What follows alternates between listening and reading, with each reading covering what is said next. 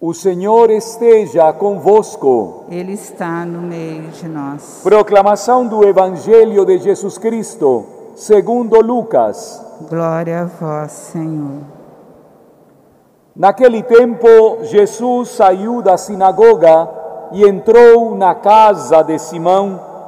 A sogra de Simão estava sofrendo com febre alta e pediram a Jesus em favor dela.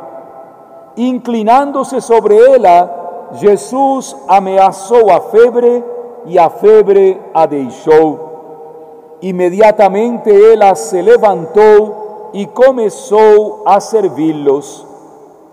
Ao pôr do sol, os todos os que tinham doentes atingidos por diversos males, os levaram a Jesus Jesus colocava as mãos em cada um deles e os curava.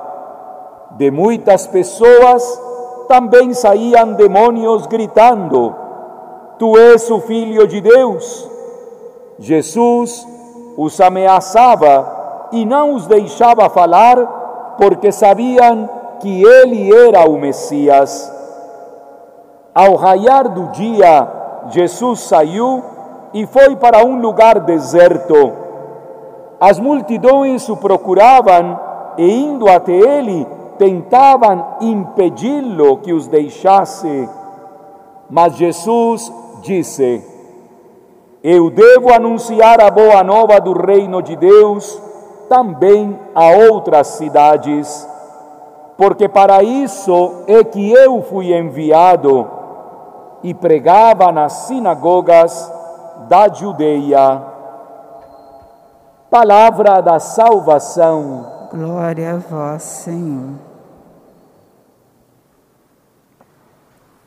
Meus queridos amigos e amigas, aqui presentes na Catedral do Coração de Londrina, e de modo especial você que nos acompanha através do YouTube, do Instagram e do Face, o meu abraço a cada um de vocês as pessoas que por alguma razão se encontram impedidas de participar da Eucaristia e a você, meu irmão e minha irmã, que se encontra doente, qualquer seja a sua doença, que o Espírito Santo o fortaleça, a fortaleça neste momento.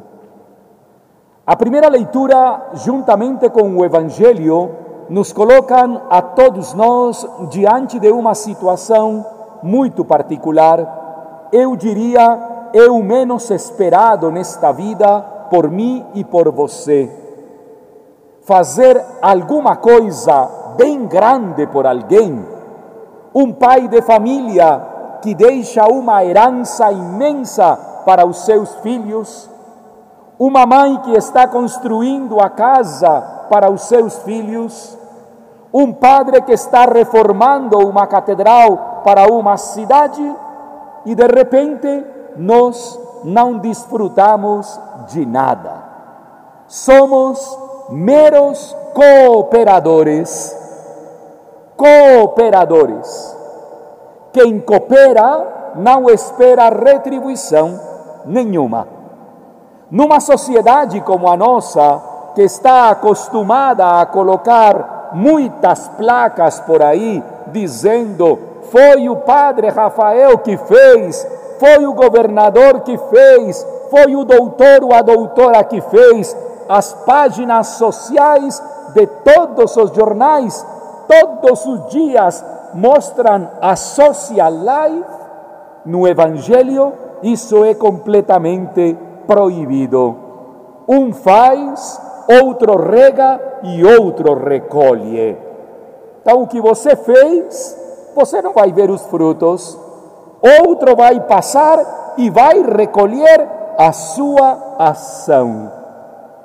Paulo tem esta clareza no seu coração e anuncia aos coríntios e a todos nós: chega de tanta propaganda um dos maiores problemas que vive o catolicismo contemporâneo é o marketing. Eu digo para o pessoal da Pascom aqui da catedral, a nossa pedra fundamental da comunicação é ser veículo de comunicação não veículo comercial. Devemos estar muito atentos para que os nossos nomes não apareçam na propaganda.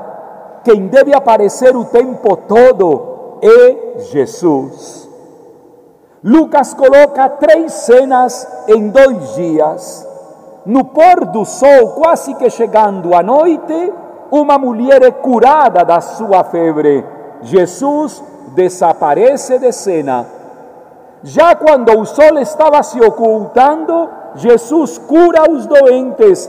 Jesus desaparece de cena.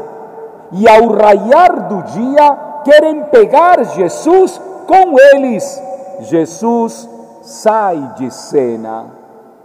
O Senhor nunca procurou propaganda Evitemos a propaganda, evitemos coisas que se tornem show e fantasia e vivamos a experiência que Paulo nos propõe e Lucas, em perfeita concomitância com o salmista.